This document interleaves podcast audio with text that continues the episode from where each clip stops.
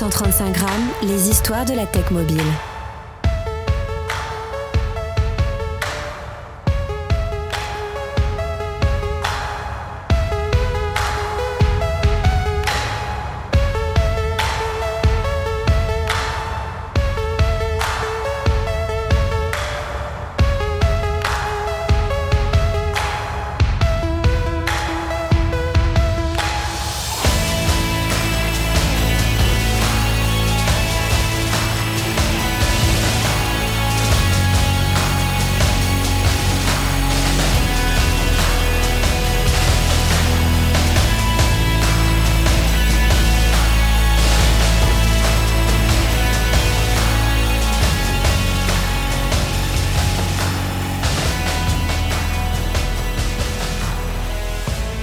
135 grammes, ce sont les histoires et les conversations de la tech mobile. Je suis Christophe Romeilly, bienvenue dans l'épisode 5 de la saison 4. Je suis persuadé que même si vos usages voix ont diminué sur votre smartphone, composer un numéro de mobile reste dans vos habitudes. J'ai rencontré Tai Chris, fondateur de l'application On-Off, qui est à l'origine d'un service de téléphonie 100% dématérialisé et innovant, bien avant la mise sur le marché de l'eSIM.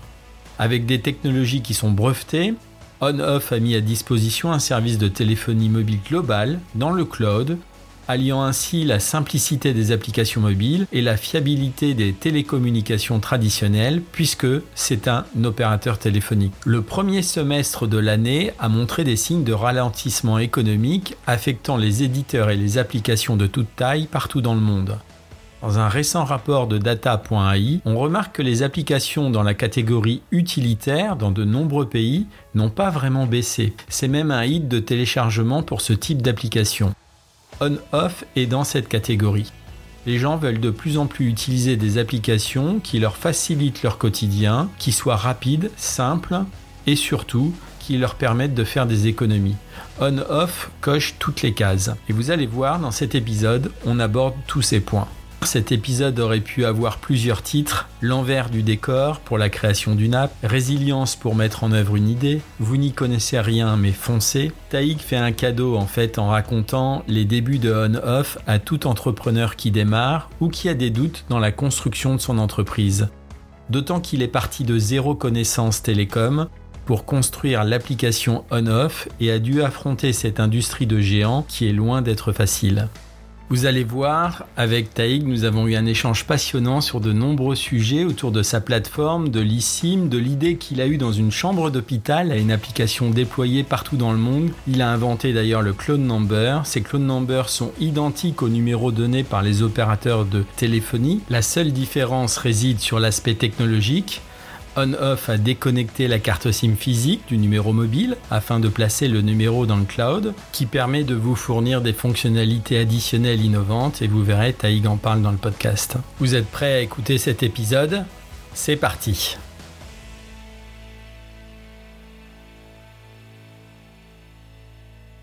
Eh bien, bienvenue euh, Taïg euh, Chris sur euh, sur le podcast de 135 grammes. ravi de t'accueillir pour pour parler non pas de tout ce que tu as fait avant on-off parce que tu as fait tu as un parcours de champion du monde de roller, tu as été animateur, enfin tu as fait beaucoup de choses. tu as eu aussi tu as, un profil d'entrepreneur puisque tu as eu plusieurs entreprises. Mais je voudrais mm. qu'on se concentre sur l'application on-off et que tu nous expliques et on va ça va être le but de la discussion euh, comment tu l'as créé, quels sont les freins que tu as rencontrés, et puis au fil de la discussion, on va essayer de d'approfondir le, le, sujet de, de, ce nouveau business, même s'il n'est pas si nouveau que ça, mais qui est, qui est crucial aujourd'hui dans les usages euh, un peu partout dans le monde. Bien sûr. Écoute, en Alors, tout cas, bienvenue, Christophe. Merci. Écoute, merci pour ce podcast. Je suis vraiment ravi de pouvoir euh, raconter et partager euh, cette expérience, en tout cas mon expérience sur On-Off, cette création de boîte, qui était un vrai grand écart par rapport à mon ancienne vie. Euh, comme tu le disais, qui avait rien à voir avec, avec ce que je fais aujourd'hui. Mais c'est d'autant mieux parce que j'aime me sortir de ma zone de confort. Et mais c'est vrai qu'au début, en tout cas dans la création de cette boîte, c'était très très dur parce que j'allais de, je venais vraiment des opposés. Quoi, j'étais tout seul, j'avais pas de cofondeur, j'y connaissais rien, j'avais pas d'argent de côté, j'avais jamais fait d'études. Euh, il fallait que je rentre dans un métier régulé, technique, d'ingénieur, de levée de fonds, euh, de régulation, etc., etc. Donc c'était un sacré challenge. Comment tu as pris le taureau par les cornes pour créer ça? Comment t'es venu l'idée déjà? Est-ce que c'est une idée que tu as partagée avec des personnes autour de toi? Et, comment tu as démarré le, le business? comment, comment ça s'est passé? Si tu veux, j'étais euh, j'étais dans un moment de ma vie où j'avais une vraie remise en question parce que, euh, comme tu le disais en intro, j'avais eu cette carrière de rider, euh, cette carrière de télé, j'avais également créé quelques boîtes qui n'avaient pas toujours marché et qui étaient souvent autour des sports extrêmes. Et là, il y a huit ans en arrière, euh, je m'étais cassé la jambe une fois de plus, donc j'étais sur le lit d'hôpital et, euh, euh, je m'étais séparé de mon ex. J'avais les, j'avais les boîtes que j'avais, quoi, je les avais fermées. Il y avait rien de particulier. Je me voyais pas faire des records à nouveau. Donc si tu veux, je me disais, j'arrivais à la quarantaine, je me disais, écoute, tu peux plus faire tes folies en roller. T'as t'as pas envie spécialement d'être un homme de télé, euh, t'as créé des boîtes dans les sports extrêmes, mais bon, qui ont pas toujours marché. Donc c'est le moment de vraiment devenir entrepreneur et quitte à démarrer d'une feuille blanche, autant démarrer sur des bonnes bases. Donc si tu veux, la, la réflexion s'est faite dans ce sens, c'est-à-dire la remise en question sur le lit d'hôpital et euh, de me dire il faut que je sorte de ce monde un peu euh, petit des sports extrêmes et que j'aille dans une nouvelle industrie même si j'y connais rien. Et c'est pour ça que j'ai choisi télécom. Donc si tu veux j'ai pas j'ai pas rencontré quelqu'un ou, ou, entendu quelque chose ou une idée particulière. L'idée c'était justement d'essayer de démarrer un business dans une grande industrie. Et clairement je savais que tous les milliardaires sont dans les télécoms. Donc je me suis dit je suis peut-être je serais peut-être pas le numéro un dans les télécoms mais même en étant le centième mondial j'aurais une énorme boîte. Donc parti de là et j'ai essayé de structurer mon idée avant de trouver l'idée, c'est-à-dire en me disant, euh, bah, il faut arriver à ubériser cette industrie, être propriétaire de sa marque, l'expérience utilisateur est roi, il faut vendre le même produit dans tous les pays, avoir une distribution mondiale, avoir un produit digital et clairement inventer quelque chose qui n'existe pas. Donc tu vois, avant même de chercher l'idée, j'ai structuré ma, façon de penser pour être sûr de pas faire de boulettes et me lancer dans une de mauvaise base. Et donc à partir de là, j'ai essayé d'imaginer quelque chose qui n'existait pas sur dans le monde des télécoms et donc vu que je connaissais rien dans la technique, évidemment, je suis parti de l'expérience utilisateur. Et y a, a, maintenant, on voit tous les changements qui sont en train d'opérer avec euh, Apple qui, euh, qui annonce euh, finalement huit ans après que les cartes SIM vont être supprimées et qu'il y aura désormais les eSIM aux États-Unis dans les iPhones. Il y aura plus de, de cartes SIM physiques. Et donc, moi, finalement, il y a huit ans déjà, je me suis dit, les cartes SIM, c'est un non-sens. Pourquoi? On est dans un monde où tout est dans le cloud. Nos emails sont dans le cloud. Quand j'avais pas de batterie ou, je perdais mon téléphone, je pouvais bien regarder mes mails sur une tablette, sur un ordinateur d'un pote. Euh, euh, j'avais mon email à la fois sur sur l'ordinateur, la tablette, le téléphone, etc. Euh, mes musiques avec Spotify, mes films avec Netflix, mes fichiers avec Dropbox. Je veux dire, tout était dans le cloud, sauf notre numéro de mobile qui était lui coincé dans cette carte SIM. Et donc je me suis dit, ça n'a aucun sens d'avoir ce petit bout de plastique que si jamais on perd, si on perd son téléphone ou on n'a plus de batterie, bah, en tout cas si on perd son téléphone, faut retourner physiquement dans un magasin Orange ou SFR pour récupérer ce petit bout de plastique ridicule. Et moi qui voyageais, ça m'était évidemment arrivé de perdre mon téléphone dans les voyages, donc j'étais coincé, j'étais obligé de revenir en France, aller dans un magasin français euh, pour récupérer la carte SIM. Et en plus, vu que je voyageais, j'avais des amis aux États-Unis, j'avais des amis euh, en France, j'avais des amis en Grèce, etc. Et donc j'avais une petite boîte dans mon sac qui était remplie de cartes SIM puisque dès que j'arrivais dans un pays, je la changeais pour avoir un numéro local du pays. Et donc je me suis dit, pourquoi le numéro de téléphone ne peut pas être dans le cloud comme une adresse mail? Et comme ça, euh, euh, j'ai un numéro américain, j'ai un numéro français ou j'ai même deux numéros français, un pro, un perso, etc. Et tout via gérer une gérer via une application, puisque on peut tout commander via une application, on peut commander son taxi, on peut commander son film, etc. Pourquoi on peut pas commander un numéro de téléphone qu'on achète en un clic dans une appli? Donc si tu veux, la structuration de mon idée et l'idée que j'ai eue de me dire je vais inventer ce que j'ai appelé le cloud number, c'est-à-dire de mettre les numéros de mobile non plus rattachés à la SIM mais dans le cloud. Mais tu vois que mon idée était un peu différente de simplement mettre les cartes SIM dans le cloud parce que ce qu'a annoncé Apple dernièrement, c'est que la carte SIM physique, bon, bah maintenant, ils la mettent dans le cloud via une.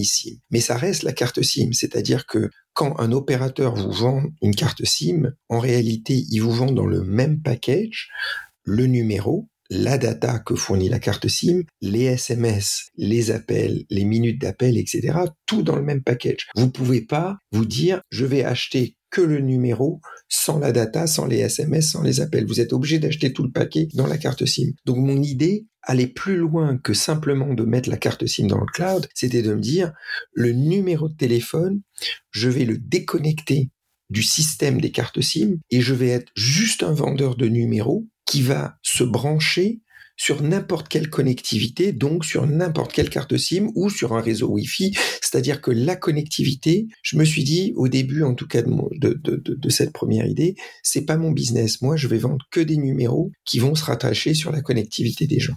Voilà. Mais c'était évidemment ça n'existait pas. C'était très très très innovant pour l'époque. Tu vois, ça fait ça fait déjà huit ans que j'ai créé la boîte et Apple vient d'annoncer que maintenant euh, euh, les cartes SIM dans le cloud. Quoi. Quand tu as créé euh, cette idée il y a il y a huit ans, tu rentres dans un dans un monde comme tu l'as décrit telco assez particulier. C'est mm-hmm. c'est un monde un peu fermé. C'est c'est une planète d'une industrie d'ailleurs d'une industrie. Quels sont les freins que tu as rencontrés? Si, si tu avais à citer deux, trois freins, là, euh, les, bah, plus, les plus importants.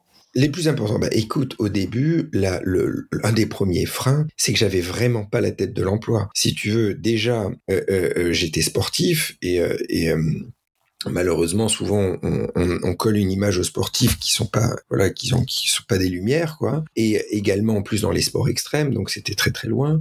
En plus j'ai jamais été scolarisé de toute ma vie même pas en maternelle donc j'ai jamais fait d'études donc j'avais aucune expérience dans la tech dans les, en tant qu'ingénieur etc j'étais je partais vraiment en bas de l'échelle. J'étais aussi seul fondateur. Les les investisseurs et, au début hein, n'aiment pas euh, quand il y a un seul fondateur surtout quand il y connaît rien. Donc c'est sûr que les premières discussions, surtout avec les investisseurs ou, les fonds d'investissement, ils tombaient un peu de leur chaise. Ils me disaient, mais attends, euh, comment tu peux nous être certain que ce que tu as envie de faire, ton idée, elle va marcher? Est-ce que le régulateur va accepter? Pourquoi on devrait te faire confiance? Tu connais rien. Donc, tu vois, la, la barrière était difficile là-dessus. Après, le deuxième truc qui était difficile me concernant, c'est que j'avais tout à apprendre dans un temps très très court, c'est-à-dire que j'étais toute la journée confronté à des problèmes réels. Soit je devais lever de l'argent, soit je devais convaincre le régulateur télécom qui était l'ARCEP en France, soit je devais embaucher des ingénieurs et après les manager, et soit je devais prendre des décisions pour le produit. Donc si tu veux, je me retrouvais toute la journée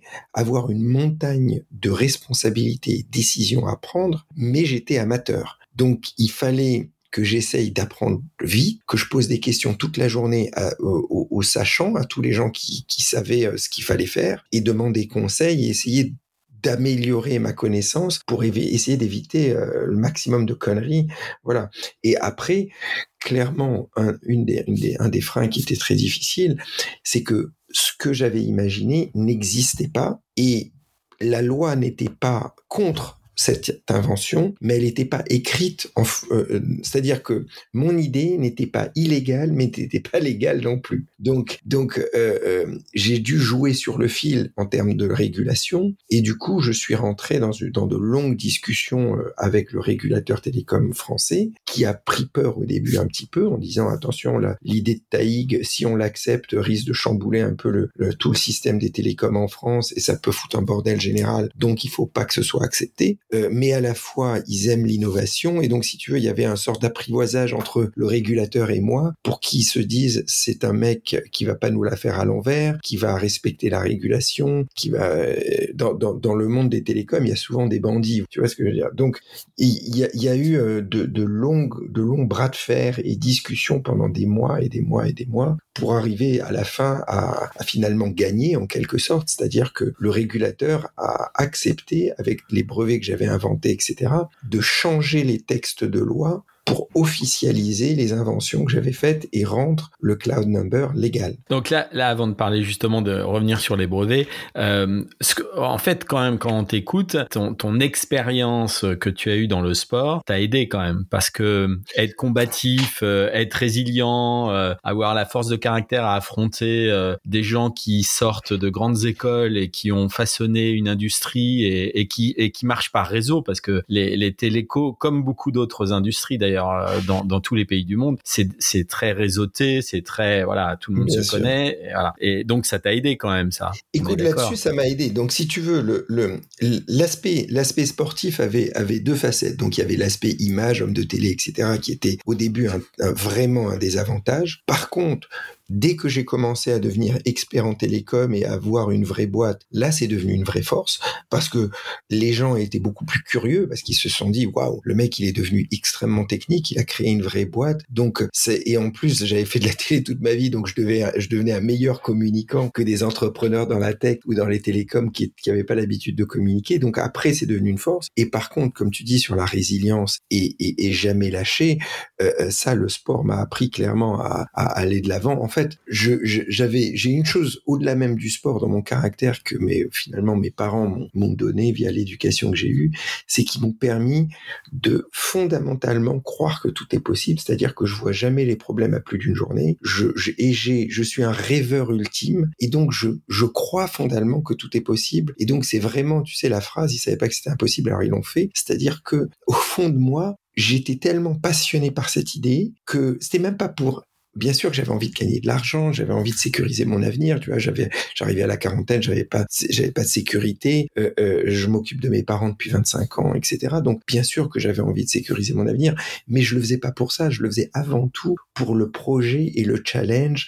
Et j'étais tellement un rêveur et un passionné que tous les gens que je rencontrais, j'arrivais à les embarquer à bord de mon train. Et même quand ils étaient euh, assez réticents, euh, je, fondamentalement, je me disais que j'avais raison parce que je me disais l'avenir des télécoms, ça va être dans le cloud. Ok, ils sont réticents, mais ils ont tort en fait. Mais euh, c'est pas parce que je voulais avoir raison, c'est pour essayer de leur faire comprendre que que l'avenir va dans ce sens et que ça serait génial d'inventer quelque chose de différent dans les télécoms, etc. Et donc petit à petit, ça a été un travail de fourmi d'embarquer des directeurs techniques aux, aux, aux présidents, aux présidents d'opérateurs, etc., un par un, aux ingénieurs, aux investisseurs, à les embarquer à bord euh, de, de, mon train. Tu vois, il y a des investisseurs, un de mes premiers investisseurs, c'était mon chirurgien, il était venu avec son beau-frère, et, et euh, après la une heure de discussion dans un café euh, euh devant, devant la gare de Lyon, parce qu'eux habitent à Lyon, donc ils sont venus à Paris pour faire le voyage, après, ils ont, le beau-frère a dit au chirurgien, écoute, tout ce qu'il m'a dit, j'ai rien compris,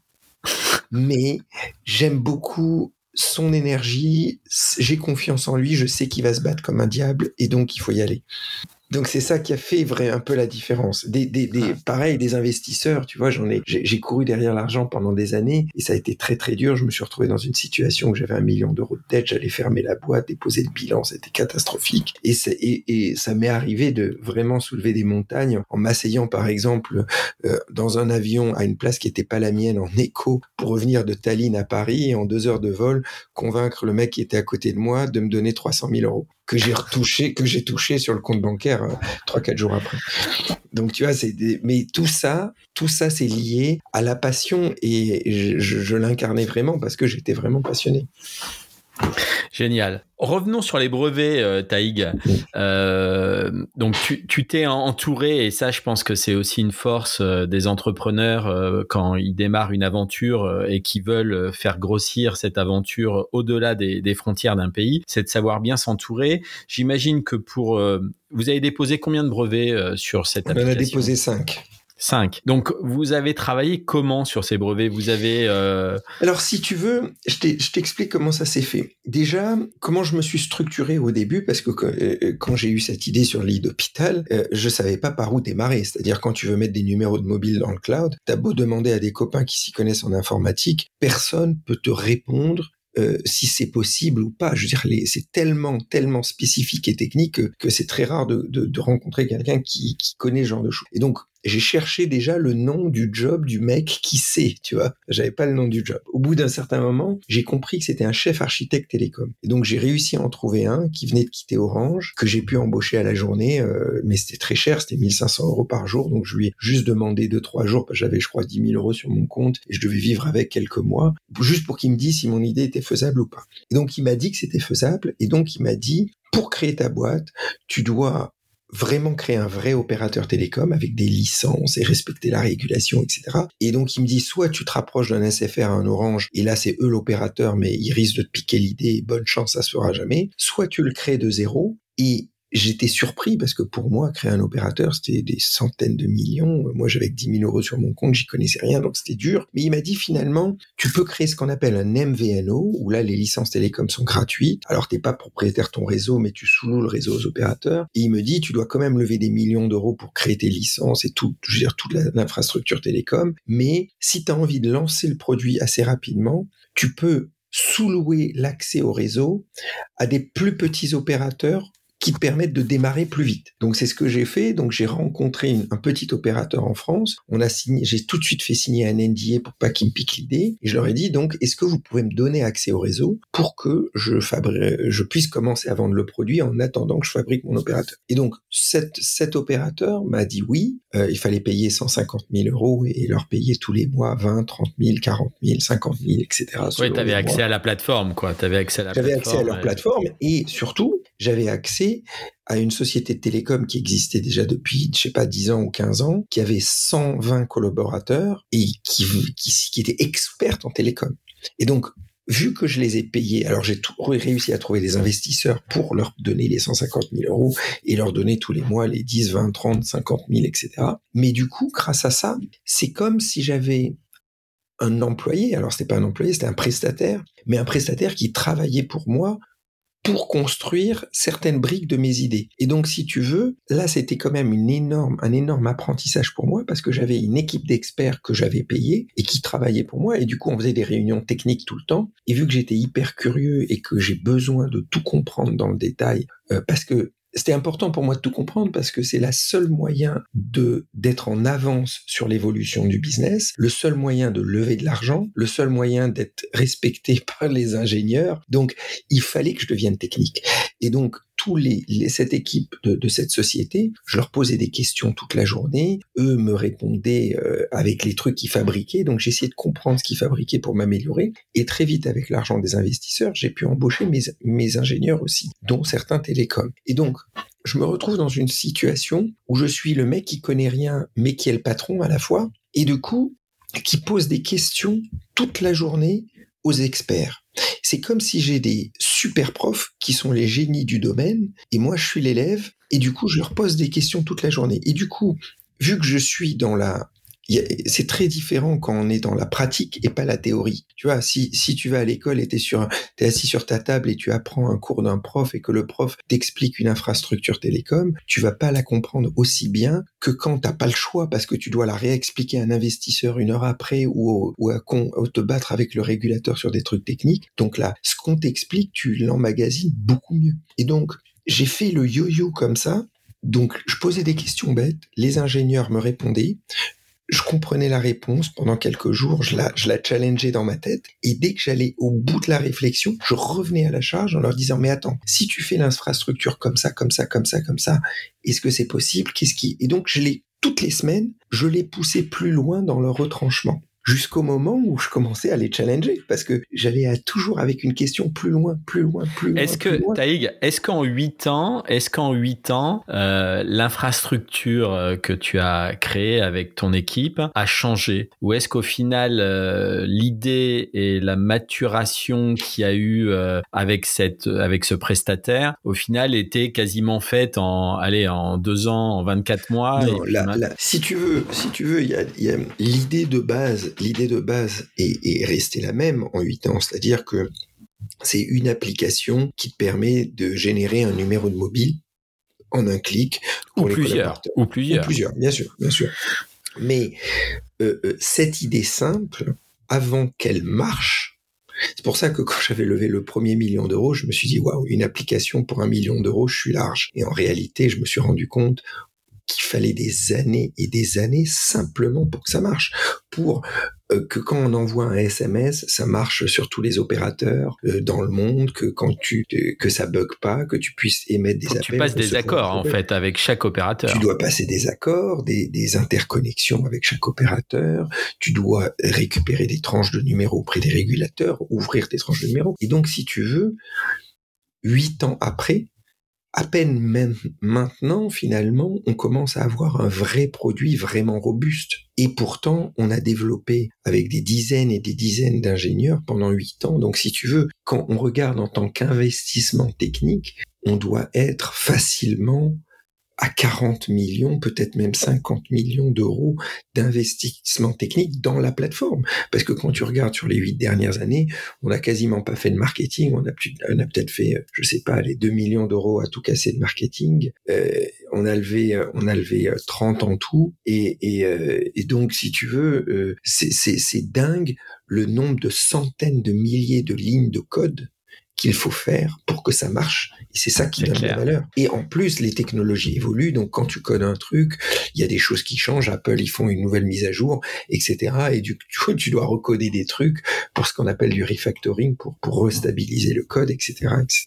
Vous êtes dans combien de pays, là, maintenant, euh, en international? Alors, en fait, on est, l'application, elle est disponible dans tous les pays. Euh, c'est-à-dire que tu peux être au Japon, en Australie et t'acheter un numéro de français en un clic sur, sur l'application en off. Donc on est dans tous les pays. Après, on n'a pas des numéros de tous les pays. On a des numéros d'une trentaine de pays. Alors ils sont pas tous mobiles. On a une partie qui est mobile et une partie qui est fixe. Mais donc on a des numéros dans une trentaine de pays et on a des licences télécom dans une vingtaine de pays. Donc, euh, donc, euh, mais après, nos clients, la grande majorité des clients sont encore français, mais euh, parce qu'on n'a pas pu faire de la com dans les autres pays. Alors, moi, j'ai connu il y a très longtemps un, service que Google Mhm. a, voulu créer et est arrêté. D'ailleurs, c'est deux Français qui sont à la base et qui, je crois, qui travaillent toujours chez Google, chez ces, ces deux Français. Et un truc qui n'a qui n'a qui n'a pas perduré. Et, et, je vais te poser la question. Je, je pense que le, le numéro mobile en tant que tel, euh, aujourd'hui, hein, en 2022, commence à être dépassé. Est-ce que et, Google à l'époque avait dit, on va se passer de numéro et on va prendre une adresse on va prendre une adresse email. Et cette adresse email, elle sera rattachée à tout ce que tu fais dans ta vie, c'est-à-dire à ton adresse postale, à ton numéro fixe, à ton numéro mobile, à ta plaque d'immatriculation, enfin j'en passe et des meilleurs. Est-ce que tu vois, est-ce que tu vois les, prochaines années là des, changements qui vont arriver? Alors, il y aura peut-être des changements, peut-être, euh, peut-être un jour un grand, grand changement, spécialement sur la l'identification qui arrivera et qui chamboulera des choses. Mais le numéro de mobile reste encore l'identité le système de validation principal au monde. C'est-à-dire que tu parlais de l'adresse email, les adresses email sont pas du tout sécurisées, euh, alors qu'un numéro de mobile, grâce au, au, SMS, en fait, le SMS ne te permet pas de faire un transfert d'SMS. Et donc, quand par exemple toi tu as ton numéro de mobile, si tu rentres ton numéro de mobile et que la plateforme t'envoie un SMS de validation, un hacker, on va dire, ne peut pas intercepter ce SMS ailleurs et les numéros de mobile sont tellement impossible quasiment à obtenir puisque c'est que des deux opérateurs télécoms régulés, etc., qui peuvent les obtenir. C'est pour ça que le numéro de mobile est devenu le système universel de validation de tous les comptes et c'est pour ça que s'il n'est pas dépassé, et il ne pourra pas être dépassé sauf si ils inventent demain un autre, euh, euh, un autre système de validation, mais pour l'instant, il n'y en a pas trouvé. Tu vois ce que je veux dire? Donc, le, le, tu veux valider ton WhatsApp, euh, ta banque, quoi que ce soit, tu as besoin d'un numéro de mobile. Oui, absolument, absolument. Et ma, ma question, c'est par rapport à ce que tu disais tout à l'heure hein, en entrée de conversation, c'est que l'ISIM est arrivé, donc c'est quand même un véritable changement dans le sens où euh, les, utilisateurs, euh, notamment américains, qui achètent un iPhone 14, vont pouvoir aller chez Verizon, peut-être aller demain chez ATT d'une manière software, en, uniquement peut-être même avec une application ou euh, à travers le web, et changer très simplement d'opérateur ou même tester un réseau euh, dans un état. Euh, bien sûr, voilà. bien sûr, bien sûr. Non, non, mais ça c'est sûr que ça va, ça, ça va, ça, ça va être comme ça et c'est déjà un petit peu comme ça, mais ça va être encore plus comme ça. Juste la différence là-dessus, c'est que le cœur business des opérateurs, quoi, un des gros gros business des opérateurs, c'est justement le roaming, parce que là, ils se font de l'argent. Tu vois, si toi, tu, tu vois à Dubaï avec ta carte SIM française, à peine t'as atterri, as, ton opérateur, il t'a déjà facturé 50 euros et, et quand tu vas revenir, tu, tu vas en avoir pour 500 ou 1000 euros. Donc, si tu veux, les opérateurs, eux, ils, tiennent les, les, à, ce, à ce système de roaming comme la prunelle de leurs yeux. Et donc, avant qu'un opérateur euh, va te permettre d'acheter une carte SIM qui te donne de la data gratuite au même prix que la France dans tous les pays du monde, euh, euh, ça n'arrivera pas. Et même sous la torture, ils vont pas vouloir le faire. Aujourd'hui, le roaming n'existe plus en Europe parce que c'est l'Europe qui l'a imposé. Jamais les opérateurs n'auraient accepté un, ce, ce genre de choses. Donc, et à la fois, pourquoi nous, ce n'est pas un élément de concurrence finalement avec nous parce que même si le mec aux États-Unis il peut acheter via une eSIM, une carte SIM on va dire française ou quoi que ce soit, il est obligé de payer pour tout le package, c'est-à-dire les minutes, les SMS, la data et donc il va payer non pas uniquement le numéro qui est beaucoup moins cher quand tu l'achètes brut de pomme chez nous, il va être obligé de payer bah, une, tout un abonnement téléphonique de carte SIM. Donc si le mec, il a vraiment besoin d'une deuxième connectivité, euh, donc une vraie carte SIM, là, il pourra le payer. Mais nous, l'avantage, c'est que on vend au client euh, quoi, le, client achète une carte SIM chez un opérateur et euh, sûrement prochainement on vendra nous-mêmes des cartes SIM via des eSIM, etc. Et donc ça c'est une seule connectivité, tu la payes qu'une fois et après tu achètes uniquement le numéro au-dessus qui va se brancher sur la même connectivité. Donc, tu n'as pas besoin, par exemple, si tu veux plusieurs numéros aujourd'hui en France, si tu n'utilises pas ONOF, bah, tu es obligé de prendre une carte SIM Free, une carte SIM SFR, une carte SIM Orange. Et donc, tu as payé trois abonnements téléphoniques avec de la data, avec des minutes et tout le bordel. Et ben avec nous, tu n'achètes qu'une, tu achètes une carte SIM Free et tu achètes les deux autres numéros au-dessus et tu as tes trois numéros. Et c'est beaucoup moins cher. Taïg, on va parler un peu du modèle économique. Quand, quand on utilise on-off, donc on, mhm. on, choisit son, son, un ou deux numéros euh, sur son application, on a on n'a pas d'abonnement. Comment ça se passe? Euh, Quelle est la, la, démarche On a un abonnement. On a un abonnement sur lequel en fait on achète le numéro par mois et on, il est à 3,49 et par contre on peut l'annuler au bout d'un mois ou on peut le garder pour toujours et ça se renouvelle automatiquement tous les mois. Et quand par exemple on, on part dans un pays étranger comme les États-Unis ou, euh, euh, je sais pas le Mexique en Amérique du Sud, euh, quand on fait des communications, vous avez un tarif particulier en fait pour l'international, c'est ça? Alors en fait, nous, si tu veux, notre core business n'est pas finalement pour les voyageurs. Et c'est vrai que ça peut porter à confusion parce que les gens ils disent ah ils ont des numéros de tous les pays, donc tout de suite les gens se disent ah ben c'est un service pour avoir un numéro local dans tous les. pays. Finalement, c'est pas notre business parce que le numéro ne te donne pas la connectivité locale. Je te donne un exemple. Toi, si tu débarques,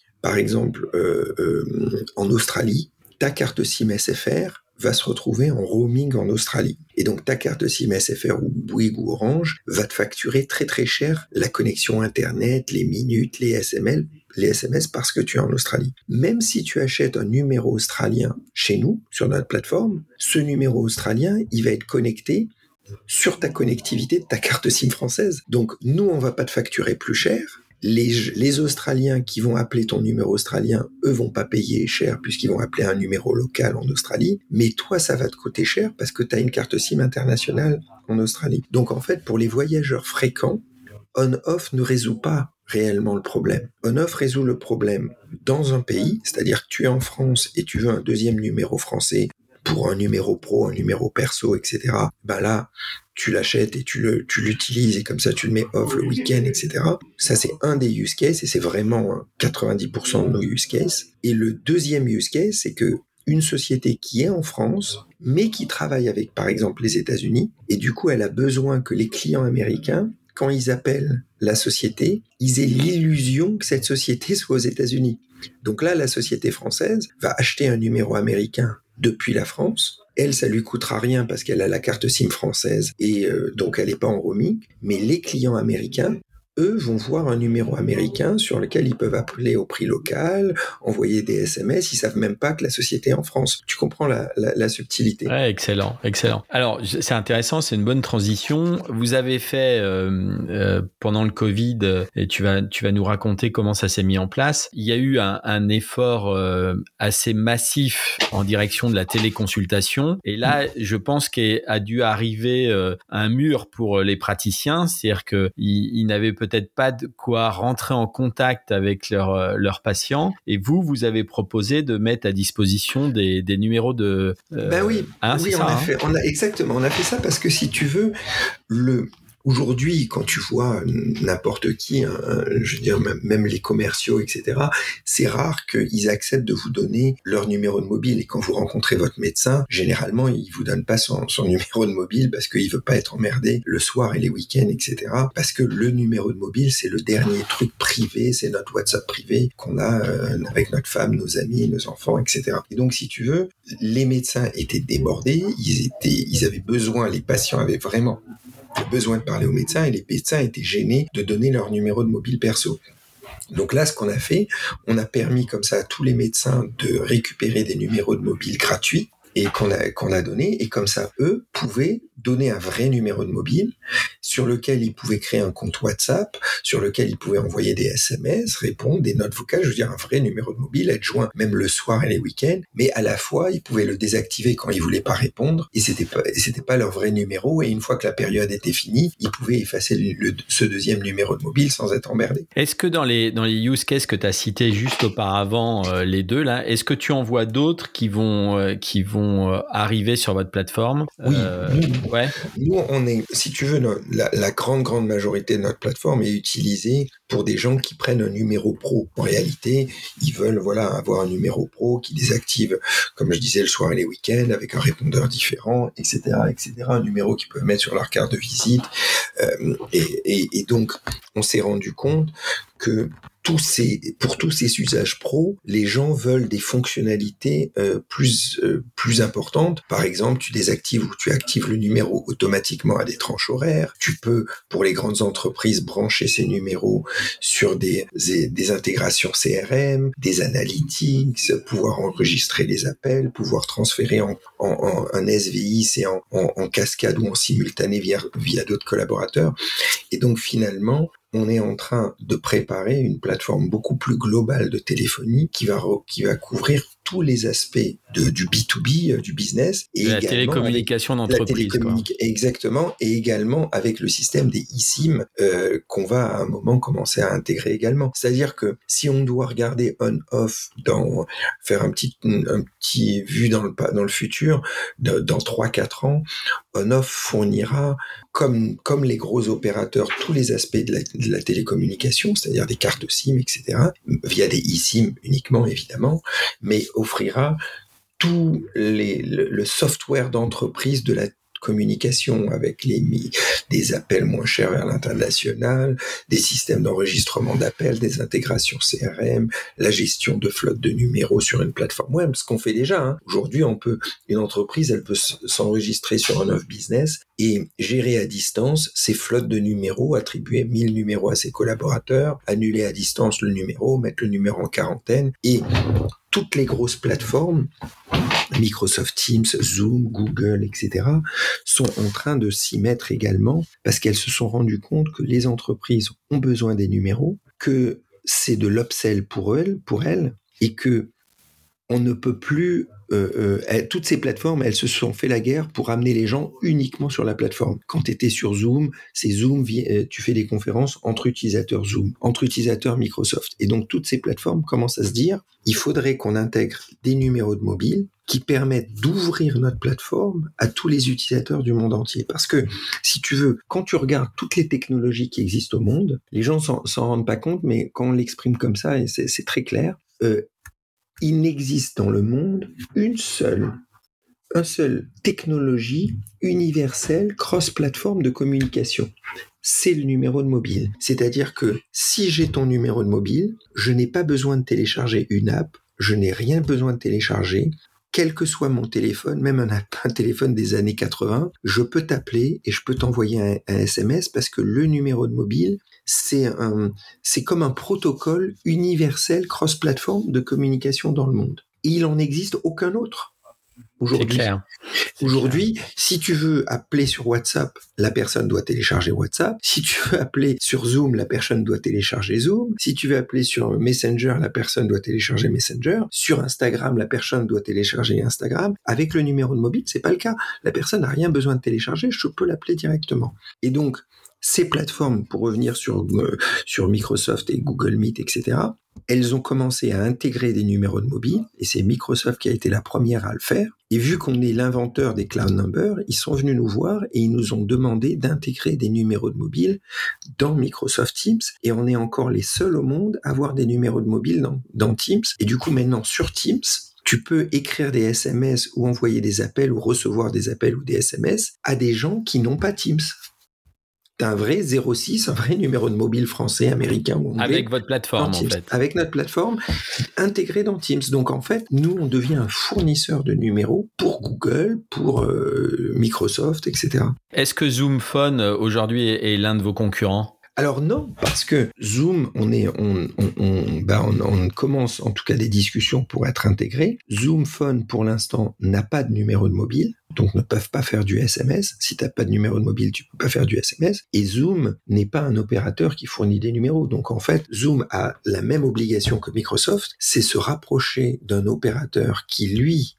est détenteur de numéros dans le cloud, comme un off, et lui demander d'être intégré. Mais nous, on devient là en fournisseur technique. Euh, sur Microsoft Teams, tu vois le logo on-off pour le, partenariat qu'on a, mais euh, peut-être sur Zoom ou peut-être sur Google, on-off ne sera même pas visible et l'utilisateur ne saura même pas que quand il achète un numéro euh, sur Zoom Phone, ça sera un numéro on-off. Excellent. Parlons un peu chiffres. Est-ce que tu as des chiffres que tu peux euh, dévoiler sur, euh, sur vos usages? Oui, oui euh, on a.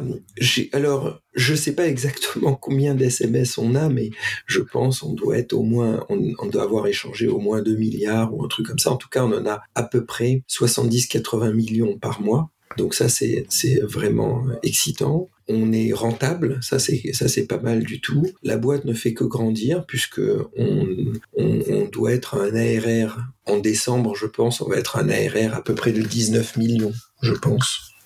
Combien combien vous êtes on est 120. On est 120. Ce qui est un sacré truc. Et on embauche toujours. Hein. Là, on embauche euh, vraiment euh, pas mal de, gens. Là, on embauche 13 euh, ingénieurs d'ici la fin de l'année qu'on cherche, on essaie de trouver le plus rapidement possible. Comment tu vois le, futur euh, de l'usage là euh, euh, à travers les applications ou les eSIM dans, dans les deux trois ans qui viennent? Est-ce que tu penses que ça va changer? Est-ce qu'il y a quelque chose de radical qui va arriver dans l'usage des gens? Ou est-ce qu'au final on va, comme tu l'as dit, finalement on va continuer à conserver son numéro de mobile et continuer à, à, faire ce qu'on fait?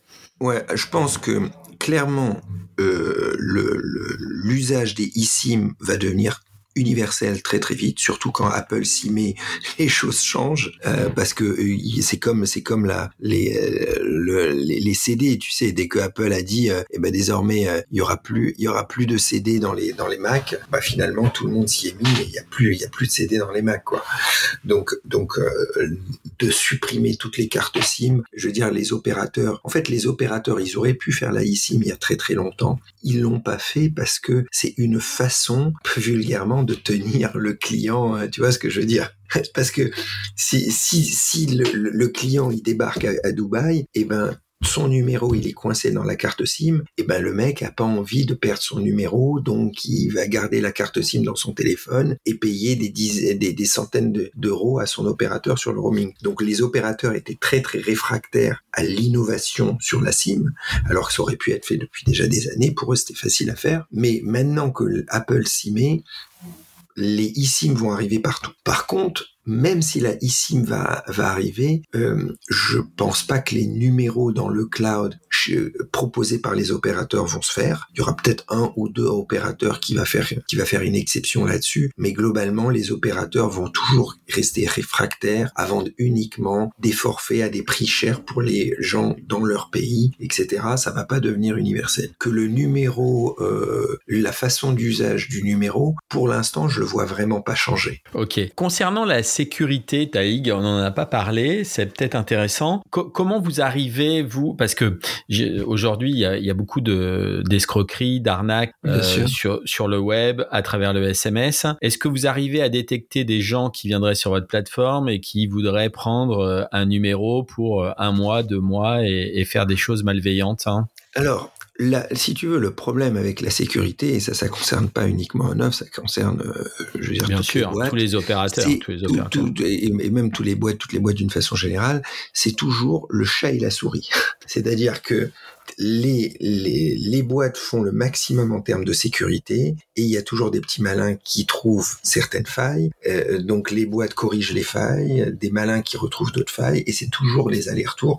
Et ça, il y a, y a aucune boîte aujourd'hui au monde qui peut euh, prétendre de jamais avoir une faille de sécurité ou, et qui n'en arrivera jamais, même c'est arrivé à Apple, etc. Mais donc nous déjà, on a si tu veux, on a une différence avec, avec pas mal de boîtes, c'est que nous, nous sommes un opérateur régulé. Et donc, en termes de sécurité, on a des obligations, RGPD, etc., mais également des obligations de, de, de, respecter les lois en termes de régulation.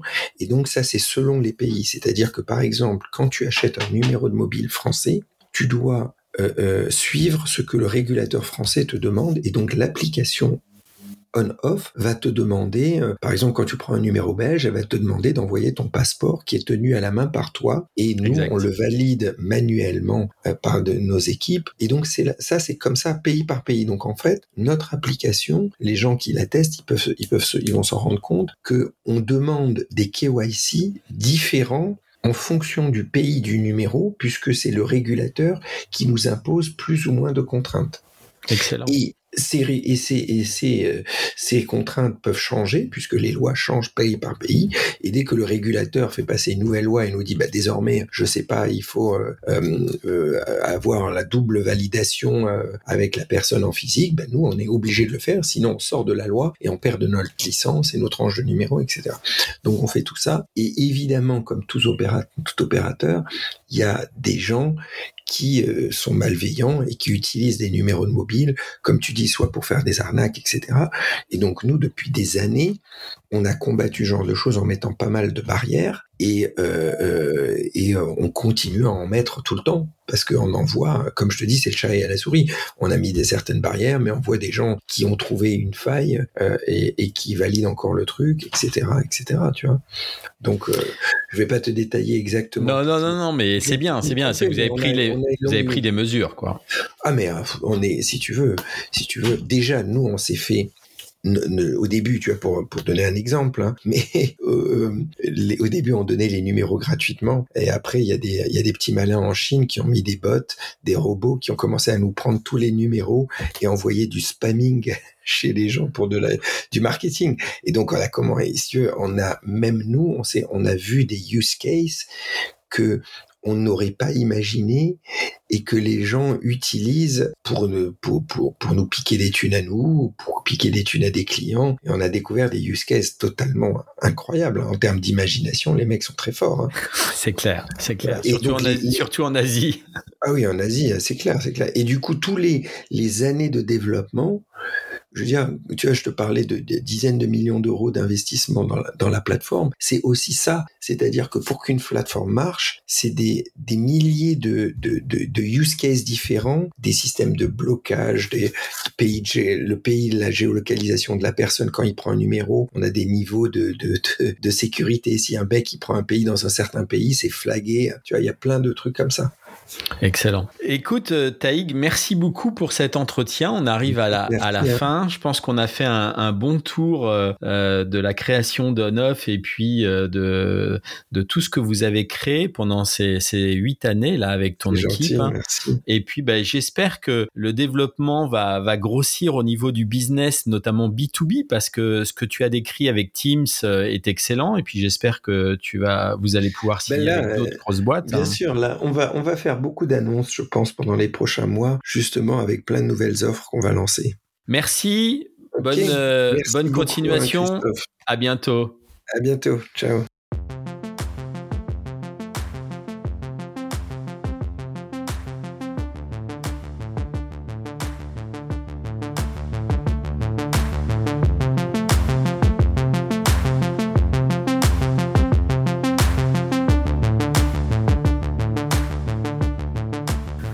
C'est la fin de cet épisode. Merci d'avoir écouté cet échange complet dans notre industrie telco. Il ne vous reste plus qu'à télécharger cette application on-off si vous avez besoin de fonctions innovantes avec votre numéro de mobile, bien que cela ne soit pas le but du podcast. N'hésitez pas à nous envoyer vos commentaires sur les plateformes de podcast. Nous en avons besoin et nous comptons sur vous. Nous mettrons les liens et vidéos des nombreuses sources dans un post dédié sur servicemobile.fr qui sert à préparer ce podcast. Hâte de vous raconter une belle histoire, celle de Yahoo dans le mobile. L'épisode est quasiment bouclé avec de beaux témoignages. À très vite. 135 grammes, les coulisses de votre smartphone.